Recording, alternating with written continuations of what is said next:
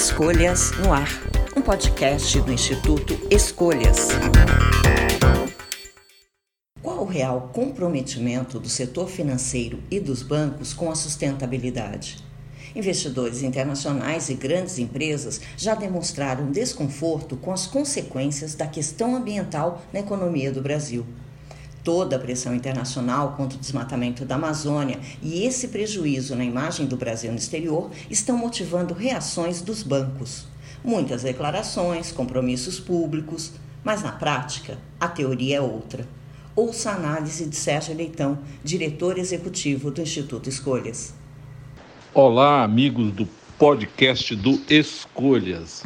Uma boa novidade do ano de 2020 é o crescente interesse dos bancos do sistema financeiro no mundo e também no Brasil em assumir é, critérios para que os seus investimentos, os seus financiamentos é, respeitem aspectos sociais, ambientais e também de governança.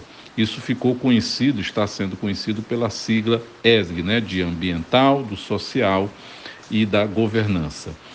É, recentemente, na, na feira de tecnologia é, do setor financeiro no Brasil, que aconteceu em junho deste ano, é, os três maiores presidentes de bancos no Brasil, bancos privados, no caso Santander, Itaú e Bradesco, falaram muito sobre esse assunto e, inclusive, divulgaram toda uma preocupação em relação é, à preservação da Amazônia, que os investimentos não se façam né, exatamente prejudicando é, esse ecossistema que é tão fundamental é, para o Brasil e para o mundo. Mas ainda tem muito, muito trabalho para que este aspecto é, desta responsabilidade dos bancos em relação à questão do, do, ambiental, do social e também da governança se materialize, se transforme né, em aspectos reais, ou seja, que os bancos deixem de financiar, deixem de emprestar dinheiro para atividades que possam ser prejudiciais ao meio ambiente. Isso principalmente quando a gente olha é, para a questão do clima. Nessa feira de tecnologia do setor bancário, que aconteceu em junho, também estava presente o presidente do BTG Pactual, que é um dos grandes bancos do Brasil, é, o senhor Roberto Salute. E naquele momento ele disse, me permito aqui é, ler a transcrição de uma fala dele que foi divulgada nos jornais, onde ele diz o seguinte, se reportando, se é, referindo à questão desses aspectos da, é, do respeito ao meio ambiente.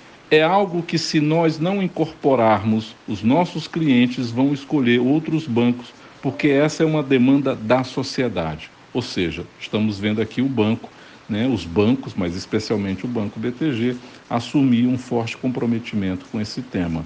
Mas, para que a gente possa analisar aonde está a distância entre o discurso e a prática, é preciso que a gente comente que na terça-feira, agora, no dia 27 de outubro, eh, o Banco BTG foi responsável pela emissão de títulos, debêntures, como se diz mais apropriadamente no mercado eh, financeiro, que é, foram emitidos para viabilizar um empreendimento que é da usina termoelétrica a carvão Pampa Sul, na região sul do Brasil, é, onde esses títulos que vão financiar a operação da usina é, renderam uma comissão, exatamente porque houve um trabalho de intermediação financeira feito pelo banco, de 67 milhões de reais.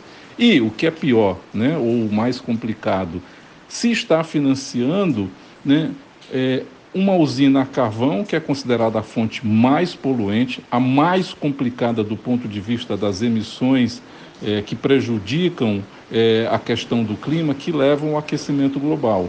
E, ainda mais, né, e não bastasse tudo isso, uma fonte que, do ponto de vista do Brasil, não é necessária, não faz a menor diferença do ponto de vista da garantia do suprimento energético que o país precisa para assegurar o seu financiamento.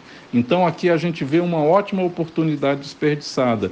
Seria um momento em que o banco poderia exercer na prática esse compromisso anunciado pelo seu presidente, né, de que vai se preocupar com a questão ambiental, aplicando aí os princípios dessa responsabilidade, aos quais o banco inclusive aderiu também não não só pelas declarações seu, do seu presidente, mas também por assinar uma carta de responsabilidade que é elaborada é, pela organização, da, da organização das Nações Unidas, a ONU.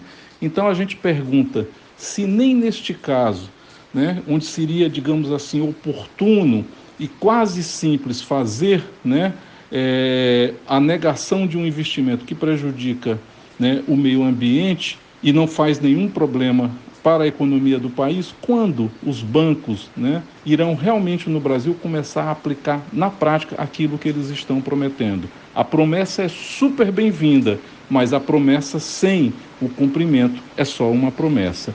Então fica aqui a pergunta ao BTG para que a gente saiba exatamente quando o discurso se casará com a prática. Até porque, como eu já disse, não é preciso que o país é, invista em usinas poluentes, ainda mais a carvão. A gente poderia encerrar, e vamos encerrar esse podcast dizendo: carvão só no churrasco.